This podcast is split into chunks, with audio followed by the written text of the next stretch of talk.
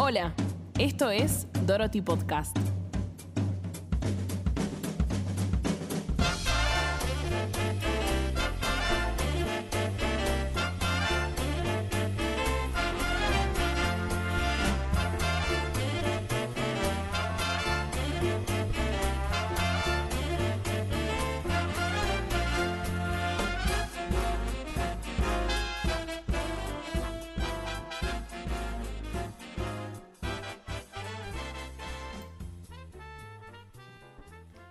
Bueno, hola, bienvenidos a otro capítulo de Dorothy Podcast.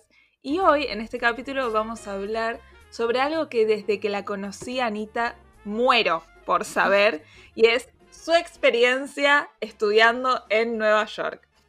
La Rachel Berry latina, argentina. On my own. Bueno, Ay. basta, basta. Ella cantaba, ella cantaba. No, bueno, sí, qué, qué flash estudiar afuera, ¿no? Eh, bueno, nada, tuve la. ¿Cómo fue? ¿Cómo, La- cómo llegaste allá? Sí. Ay, chicos, estoy como- Avión, salió de Seiza, llegó a Nueva York al día siguiente, Claro, 11 me horas. desperté, es como me desperté, me lavé los dientes, me peiné, agarré pas- No, bueno, bueno, voy, voy, voy 11 de horas cero. después. No, 11 hours later. Bueno, no, de cero, de cero. Eh, cuando iba al secundario, en mis épocas de secundario, eh, rendimos un examen internacional en mi colegio y mi mamá quería estar muy segura antes de pagarlo y me dijo, ¿para qué te va a servir? Entonces empezó a averiguar, como yo tenía mucha afinidad por el arte y siempre el teatro. Pero para, ¿un examen internacional de qué? ¿De cosas? eh, era un examen que se llama IB, International Sí. Baccalaureate, que es eh, un examen que te hacen rendir de Cambridge. Eh, o sea, no es como el, el FIRST y el PET y todas esas cosas, pero es como. eh, no sé, no sé. Los, los colegios que tienen como este convenio con. eh, Sí, sí, sí, el entiendo. bachillerato internacional, como que tienen más prestigio acá en la Argentina. Generalmente tenés el. Si yo trabajo en una escuela así. que- George y todas esas cosas. Ah, sí. Exacto. Northland. Claro, claro. Entonces mi escuela acá que se quiso hacer la Northland y no, era la Southland, la Southland, porque acá somos el, el conurba de zona sur. Eh, entonces, nada, eh, está- teníamos que rendir esos exámenes y bueno, mi madre siempre eh, buscando la alternativa artística. eh, eh, se encontró con esta escuela que fue la New York Film Academy, NAIFA, y me dijo, mira, eh, hay esto de teatro musical, eh, este examen te sirve porque te dan como una beca parcial si vos rendiste el examen, una ayuda económica. Yo tipo, uy, buenísimo. Bueno, entonces lo re rindo, ¿viste? Bueno, rendí el Claro. examen, lo aprobé, lo aprobé. Eh, y después, bueno, empecé a averiguar por Naifa. Pero así fue como yo di con la escuela. No, no la conocía de, de antes, sino que fue más por esta casualidad de que mi madre pensó en que iba a ser lo mejor si es que quería hacer algo eh, afuera, porque tenía la, la posibilidad de hacerlo. Es un Eh. capítulo de Glee. Tu vida es un capítulo de Glee. Ay, sí, chicos, basta, basta. Yo soy ¿Y Rachel. vos pero- ya venías eh, estudiando Soy acá? Soy Raquel. musical? ¿Estudiaste claro acá? Yo sí, sí, acá estudié eh, desde muy chiquita. eh, bueno, en el colegio eh, hacían musicales. eh, nuestro director de, de orquesta y de banda y de música y todo siempre nos trajo este concepto de los musicales. Hicimos Lemis, El Fantasma, Hairspray, Mamma Mía. No, Mamma Mía no, perdón. eh, ¿Qué más hicimos? Eh, la, Mi Bella Dama. eh, hicieron Oh. Aladdin. O sea, hicimos todo, todo, todo, todo en, en inglés. Y ahí fue como yo me encontré con eh, el teatro musical. Y Claro. a partir de eso, mi mamá, siempre mi mamá, empezó a buscar escuelas en Buenos Aires, pues yo vivo en provincia y acá eh, no hay nada, yo vivo en Canning y no había mucho y bueno, caí en Caleidoscopio, que es una escuela que eh, en su momento yo ahora no sé en qué anda. Ay, no sabe qué decir, Anita. No, no, no, bueno. No, no, igual a mí siempre no. Siempre mm, me quedaron muy lindos recuerdos de, de la escuela y después seguí estudiando con, con Flor Karchak, que era la directora. Digo, no sé qué, en qué quedó la escuela porque Flor se fue a vivir a España, entonces, nada, como que no sé. Pero para, para un niño, yo tenía en ese momento 13 años y me voló la cabeza. Porque dije, hay Claro. gente como yo, hay gente que, que le gusta esto, tipo, no me siento tan rara con todo esto. Tan freak. Tan freak, exacto. Y, y después estudié acá en Buenos Aires, ¿en dónde más? En Actanart, Eh, pasé un, un año y medio, creo, antes de irme para Estados Unidos. Eh, y creo que en ningún lugar más. Eh, ah, hice un par de cosas en julio, pero más seminarios de danza hice. Yo Estamos hice- hablando de la escuela de Julio Boca, la para los escuela que de, no de saben. Julio Boca, perdón. Eh, pero hice más cosas de clásico, eh, porque yo era bailarina. Hashtag tengo un pasado de bailarina. Eh, y, y no, sí, eso. Toda la vida canté, obvio. Siempre en los musicales del colegio, ahí ATR, protagónico, pa, pa, pa, audición, yo, esto, ¡ah! Ahí viene Anita, decían las Ahí compañeras. viene Anita. No, no, sí, Ay, de- te digo, de mi curso éramos nada más dos personas que nos, que nos gustaban eh, los musicales. Eh, después el resto no, nadie. Eh, a ninguno. Eh, éramos pocos en el colegio, pero era un como un grupo que siempre estaba. Eh, ¿Y cómo fue esto de el ideal con el que uno se puede llegar a ir de, ay, voy a estudiar teatro musical allá y esto de creerse Glee a cuando llegaste? Hoy estamos hablando de esto, de estudiar teatro musical, le digo a la Claro, gente. estamos hablando de estudiar, sí, exactamente, teatro musical, afuera y, y acá. Bueno, pero para mí, eh, uno va con esta cabeza de que, que se va a encontrar con todos los amiguitos y que vamos a hacer Rachel y Finn y, y Puck y, Kurt. y todo, y Kurt, claro, y todos los, todos los de Glee, que sale un pianista a tocar. Y, y es duro, porque es como estás vos frente a un lugar donde no tenés tu, el mismo idioma, donde contar una anécdota o hablar acá así por hablar no es lo mismo que decir eh, hello, my name is y te quedaste ahí. Sí, sí, el Eh, idioma es un tema, por más de que lo sepas, por más de que hables inglés perfectamente, ¿no? Es Yo como... fui al colegio bilingüe.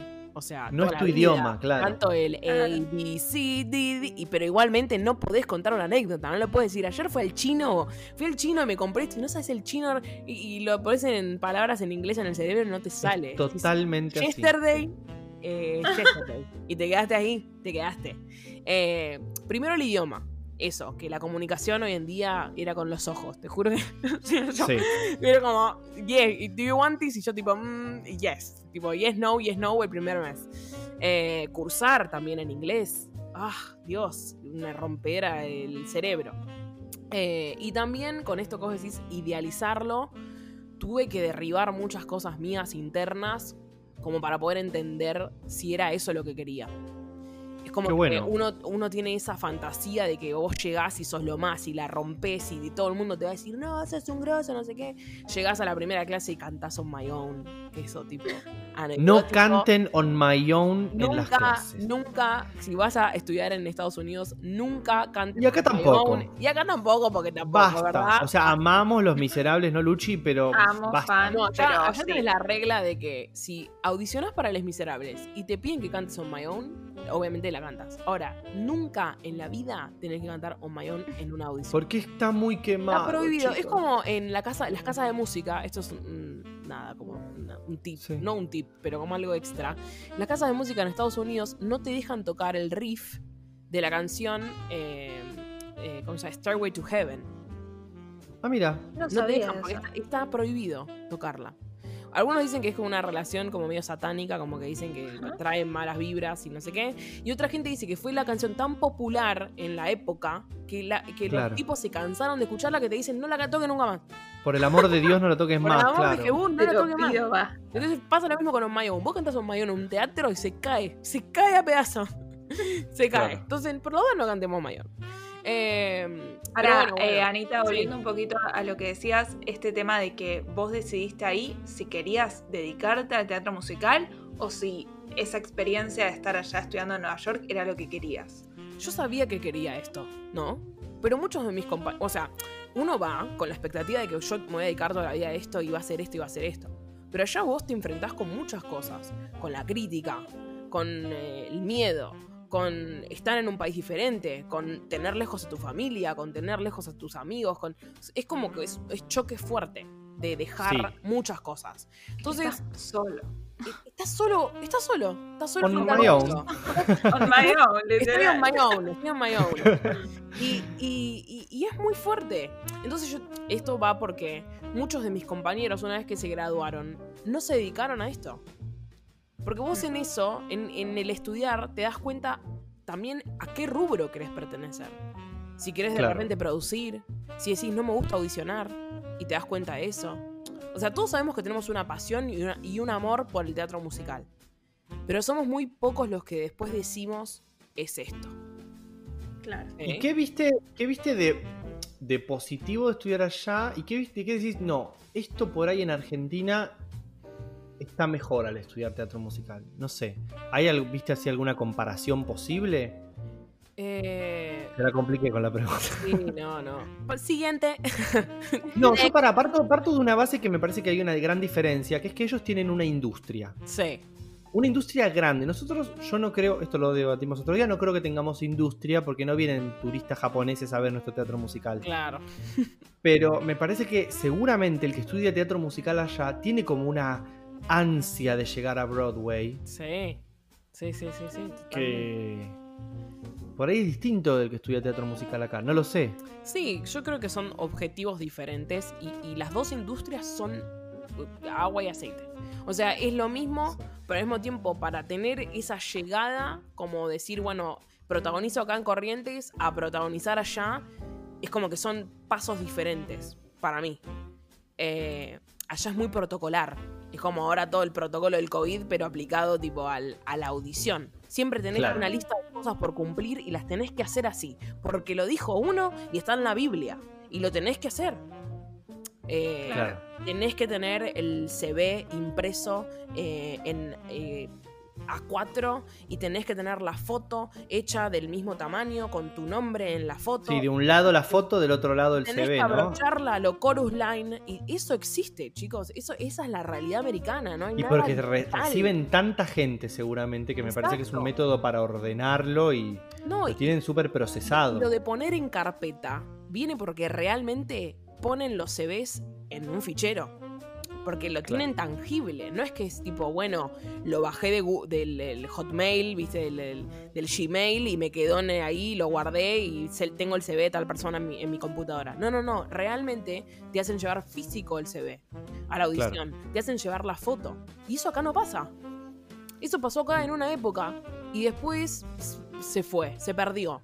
¿No? Y, y ahora mandar un CV acá es mandarlo por mail, mandás tu foto suelta, el CV por otro lado, mandás tu página web si tenés. Pero acá no sé si es muy importante tener una página web. Allá es clave. Claro, no. Lo tenés que tener. Tenés que tener un book con tal fotógrafo. Tenés que. Y eso te lo enseñan en las escuelas de teatro musical. Sí, eso te lo enseño. Porque ac- acá me parece que esa pata de, bueno, de, de cómo, cómo autogestionar o cómo Sí. llegar a las producciones, Sí, sí, sí. como que no está. O sea, mucho clase de canto, de baile y de actuación, pero no, Nosotros no esa sabemos- parte. Yo- nosotros sabemos formar al artista, ¿no? Nosotros formamos, ¿no? Con clases. No, siempre hubo acá la misma conflictiva o el mismo debate de falta una escuela que realmente sea pata de las tres áreas. Que sea buena en Claro. teatro, buena en canto y buena en danza. Tipo, yo una de las razones por las cuales opté tener educación afuera, además de la educación que tenía acá, porque acá, a ver, yo tenía mis profesores acá. No es que no tenía Claro. profesores, pero no encontré una escuela que me dé las tres áreas. Entonces dije, bueno, me voy a hacer esto a ver, a ver qué pasa, a, a ver con qué me encuentro. Y lo vi tan integrado, tan como Sí. la industria que es allá, que me... Es que allá hay, universidades que se dedican, como la tuya. Exactamente. Es que, exactamente. mira, cuando yo empecé a meterme en, esto y a empecé. querer eh, estudiar teatro musical, una de las cosas que a mí me recomendaron es estudiar las tres cosas por separado, porque como Sí, que acá no te lo hay una siguen diciendo. que, Te lo siguen que diciendo. en serio tenga como las tres patas bien fuertes, ¿no? Y de hecho pasa mucho que los actores capaz son, los digo, los actores como en general, ¿no? Siendo bailarines, la gente de comedia musical, eh, los intérpretes, mejor dicho, eh, capaz son más bailarines que, que actores, pasa mucho eso, ¿no? Que capaz la actuación queda más de lado. Y se nota en el escenario, amores No, no, míos. Sí, exactamente. No hay eh, bailarín actor, no hay cantante bail, o sea, no, no hay una algo a la como a la perfección las tres áreas, ¿no?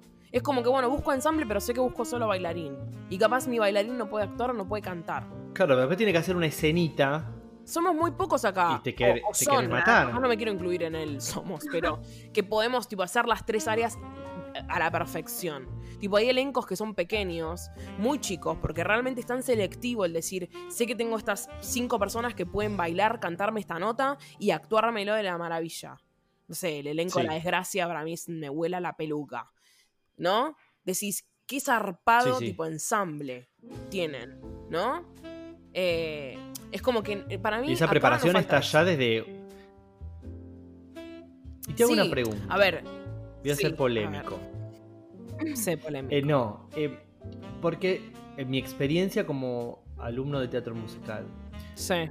veo y he visto mucha gente que por ahí es un gran artista en el escenario, pero que no tiene la menor idea de cómo enseñar ese arte. Me parece que está lleno acá de eso, por una realidad económica, porque cada uno se busca el mango como puede. ¿Vos sentiste que allá tus profesores estaban preparados además para enseñar o había un poco de esto también? En algunas clases sí había esto que vos decís. Tenía gente que capaz era el nombre y por el nombre no significa que te dé que pueda ser maestro. La aptitud de maestro la tiene muy poca gente. Tenés que cuidar Claro. mucho al alumno, tenés que vos correrte del individualismo, decir esto es lo que yo sé hacer como Totalmente. que, como que no te lo puedo dar, no sé cómo explicarlo. Nosotros nos damos cuenta quién es buen, ma- buen maestro y quién es no. Yo, por suerte, allá tuve, creo que una sola persona, y no voy a decir quién, porque es bastante conocida el ambiente de allá. Ay, queremos. No, no, no, no, no. Que, que me, me pasó eso. Era como. Eh, es- siento que sos vos y vos y vos. Y nosotros nos estamos quedando así como medio que no entendemos eh, cómo nos querés en- enseñar esto. ¿No? Como que te quedas así medio como. mm, Claro. No sé. No sé. Mirá, yo estudié con una persona que cuando daba clase contestaba preguntas a una entrevista que nadie le estaba haciendo. Claro, claro. Me hablaba de, hablaba de su familia, de su hijo. de sus- Claro. Y decís, no me importa dónde compraste el pollo No, esta no. mañana. ¿Podemos seguir con la clase? Yo creo que ser profesor, por más de que vos tengas el mejor currículum del mundo, y mirá que yo tuve clases con Didra Goodwin, que realmente Didra estuvo en la película de Chicago. Sí, sí, sí. En el, A ese nivel. de Chorus Line en Broadway en el 2006. O sea, una. eh, eh, eh, o sea, de la reputa madre, perdón por la palabra. Y ella Sí, sí. era excelente profesora. Ella dejaba todo eso en la puerta. Ella dejaba todo lo que ella era en la puerta de la clase. Y cuando entraba era una más. Era una más, realmente. Y eso es lo que a vos te gusta ya, porque te acerca a, a lo íntimo, ¿no? De, de- de- de- de tener gente tan grosa. A mí, realmente toda la gente grosa que me dio clase, yo todavía no puedo entender cómo pude entablar una relación, conversación, quedarme después de clase hablando, que se involucran Claro. en mis problemas, que, que quieran saber cómo estoy. Eh, el O saber cómo ayudarte cuando le falló el plan A. Porque un profesor maestro lo que hace es eso. Sí, fuerte. Te enseña con el plan A. eso, ¿eh? Fuerte. es Después con el plan B. Y si fallan el A y el B, tenés que ir pensando el C, no Bueno, insultar al alumno, ahora- como ha pasado me- y he visto. Ahora que me lo sí. decís, voy a contar una pequeña anécdota. ¡Ay, amo esto! Sí. Eh, tuvimos una masterclass en, en NAIFA con Jonathan Groff. Eh, ¡Ah! Con Jay Groff. Lo Eh, amo. Para la gente que no sabe quién es Jonathan, Jonathan Groff, vayan a ver a Hamilton y King George es Jonathan Groff. Y bueno, muchas cosas. Eh, bueno, eh, una, no, tuvimos como una especie de preguntas y respuestas, un QA. Y una de mis compañeras, que yo mucho no me bancaba, porque era muy superficial, eh, le dijo enfrente de toda la faculty, de, de todos los profesores. Y ¿A Jonathan? directores. Sí, sí, le preguntó, le hizo una pregunta y le dijo, eh, ¿cómo haces para no caer en tener que eh, enseñar y, bueno, caer como en el fracaso? Dijo. O sea que ¡Qué temazo que estás sacando, Ani! Porque yo creo que acá eso pasa. No sé qué te habrá dicho yo, Jonathan, pero no, eso no, no, pasa. pero a mí, a mí no. O sea, lo- le pregun- o sea, mi compañera preguntó esto. Que yo dije, a ver, yo entiendo que uno como, como artista, como intérprete en nuestra vida ahora, eh, como que yo me siento joven, ¿no? Como que digo, yo esto lo Sí. puedo llegar a hacer, ¿no? Me puede llegar a pasar esto, puedo llegar a conseguir este rol. Veamos que el fracaso sea tener que ponerme a dar clase.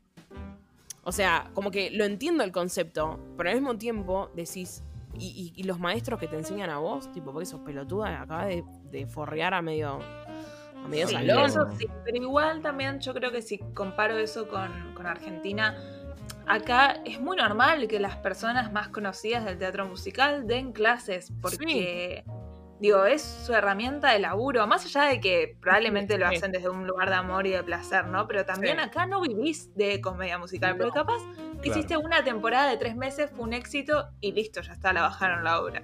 Como que nuestro teatro Sí. funciona Sí. bastante distinto al teatro de ellos allá. Pero creo que ahí está el, el chiste del alumno, que es saber encontrar a tu maestro y a tu maestra. Sí, Buscar, buscar quién te va a guiar. A veces te va a durar un tiempo, a veces no. Sí, sí. Pero bueno, sí. ¿por, qué, ¿por qué decidís estudiar con, con tal o con cual? Igual yo creo que eh, ser maestro no es un fracaso. Tipo, No, yo- por supuesto que no. que yo lo veo como, como una herramienta más y que no todos pueden hacer. Como dijo Gon, hay mucha gente que se dedica a esto pero no puede enseñarlo. Que no, no, no, no, no tenés la chispa, no te puedes involucrar. No, no te, te lo tomas como un monólogo personal, como algo individual. Y, y ser Sí. maestro es compartir. Por eso tenemos grandes maestros y otros por los que pasamos unos meses y después queremos, no sé, buscar otra cosa. Sí, Eh, sí, por ahí no es para vos en ese momento, ese Sí, maestro. Sí, sí, sí. Igual, a ver, hablando de lo que es allá y acá, yo acá siento que la gente es muy cálida y, y- y yo, y yo tuve una muy buena experiencia con algunos profesores como con otros que no. Eh, en Estados Unidos, no hablando de, de los yankees y de la frialdad yankee, entre comillas. En la escuela éramos muchos inmigrantes, éramos muchos que no éramos de Estados Unidos. Eh, había muy poca gente que era ahí. Capaz de, de, no sé, cinco cursos de, de 15, habían Sí. cuatro americanos. Y todo el resto éramos, no sé, de Argentina habían varias chicas argentinas. Eh, en, mi, en mi curso era yo la única argentina, pero tenía compañeras de México, de Brasil, eh, Claro. de Tailandia, ¿Y notaste esa diferencia en Y- el y trato?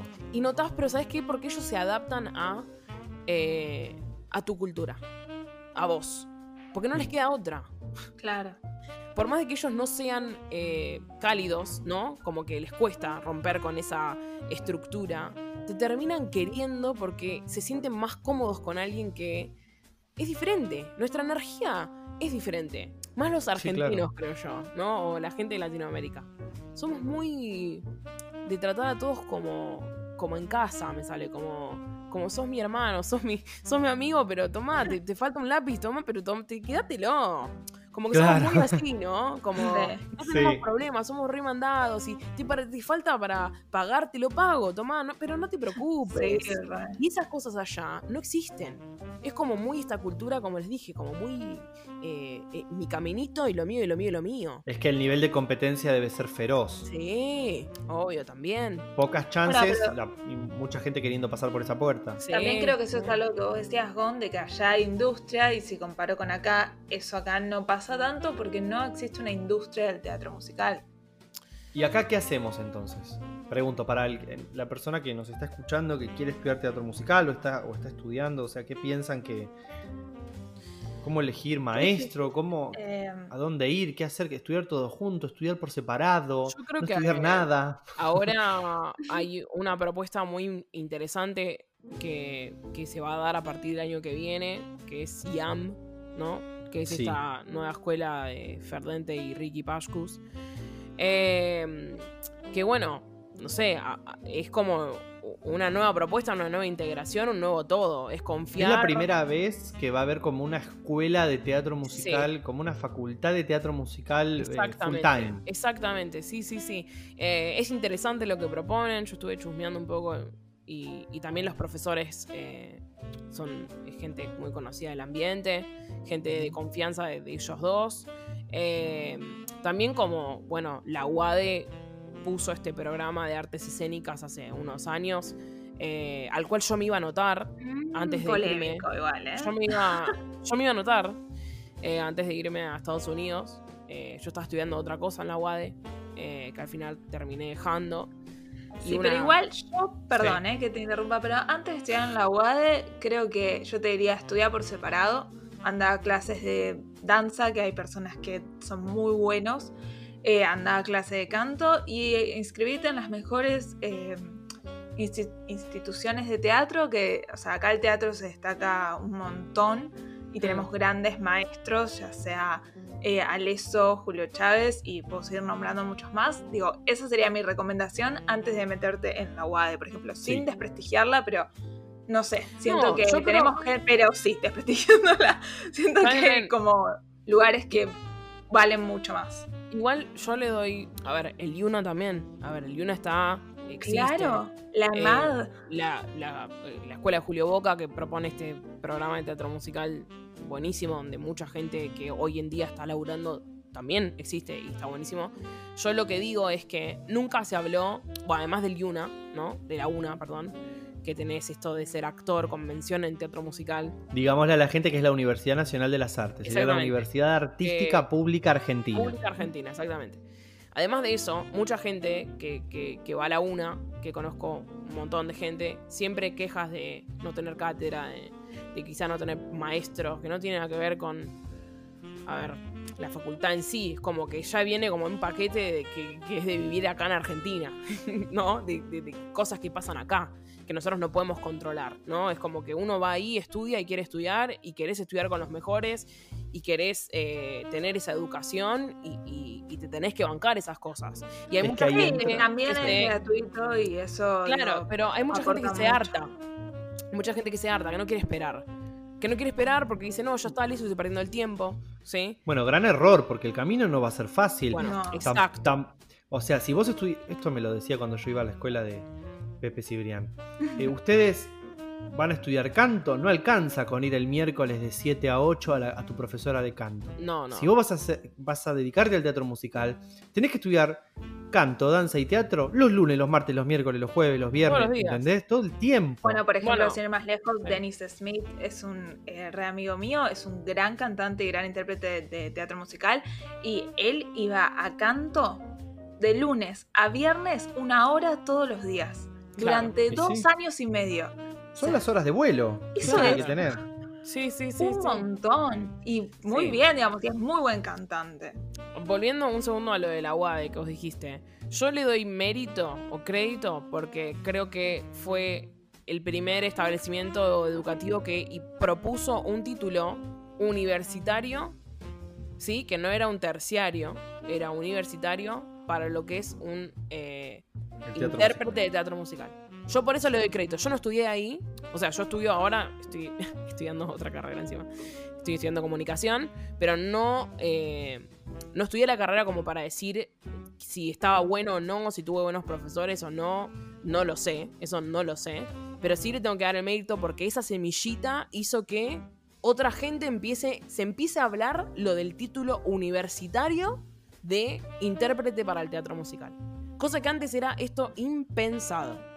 ¿Sí? Sí. Como sabemos que en este país todo esto se ve como un nicho, como algo que es aparte del teatro, cuando en realidad engloba tres áreas sumamente importantes, ¿sí? Donde Tan complejas cada una que en todo su es tan particularidad. complejo, somos tan unicornios, me sale, tipo. Es como Sí. que somos un, un comodín. Eh, entonces, yo le doy mérito por eso. Porque ahora por eso tenemos, no sé, esta propuesta de YAM o eh, Y capaz... las que surjan, y- claro. y las que surjan a raíz de que empezamos a decir, che, esto hay que, hay que proponerlo. Alguien lo tiene que tomar en serio. No tenemos Ahora, que dejar que la gente se vaya. No, claro que no. No, no, la idea no es que se vayan a, a trabajar a otro lado, sino que produzcan acá. Ahora también me gustaría que cualquiera sea la universidad que salga para intérpretes de teatro musical o para productores, directores, etcétera, sea de verdad un, establecimiento educativo de excelencia y no una escuela para sacarle el dinero a los Sí. que sueñan con. Totalmente. Sí, sí, concuerdo totalmente. Allá O con el tema de, de la constancia, de esto de estudiar todo el tiempo, yo estaba metida en la escuela de 9 de la mañana a 7 de la tarde, y si quedabas en una producción de, que, o sea, de algún musical que hacía la escuela, estabas de 7 y media a 10 y media de la noche. O sea que mi día normal era de 9 a 7, tener media hora para comer, de 7 a 7 y media, y de 7 y media a 10 y media ensayar. Y después llegaba a mi casa a las 12. Y está muy bien. ¿Entendés? Pero está todo- muy bien. Y para Sí. mí también hay algo que Proseño es bastante parecido en eso, por lo menos era en su momento. Hmm. Y para mí también, que es algo muy importante que pasa acá, que no te deja lugar, que en Estados Unidos esto es distinto, a eh, tener experiencia, digamos, a hacer obras de love, a poder ensayar, Mm. a poder hacer esas cosas que para mí son sumamente importantes. Y lamento comunicarles que nos quedamos sin tiempo, pero que esto da para poder hacer otro Vamos a hablar de vuelta. Vamos a tener que hacerlo. Exactamente. Muchas gracias por escucharnos. Acuérdense de seguirnos en nuestras redes sociales, arroba Dorothy Podcast en Instagram, nada más por el momento. Y bueno, eh, escuchen el próximo capítulo. Amo, me encanta. Nos vemos. Chao. Chau, chau. Chao. No, Toto, no estamos más en Kansas. Estamos escuchando Dorothy Podcast. Es así, llegó tu podcast favorito de teatro musical. Si quieres enterarte sobre nuestras novedades, seguinos en nuestro Instagram, arroba Dorothy Podcast. Te esperamos.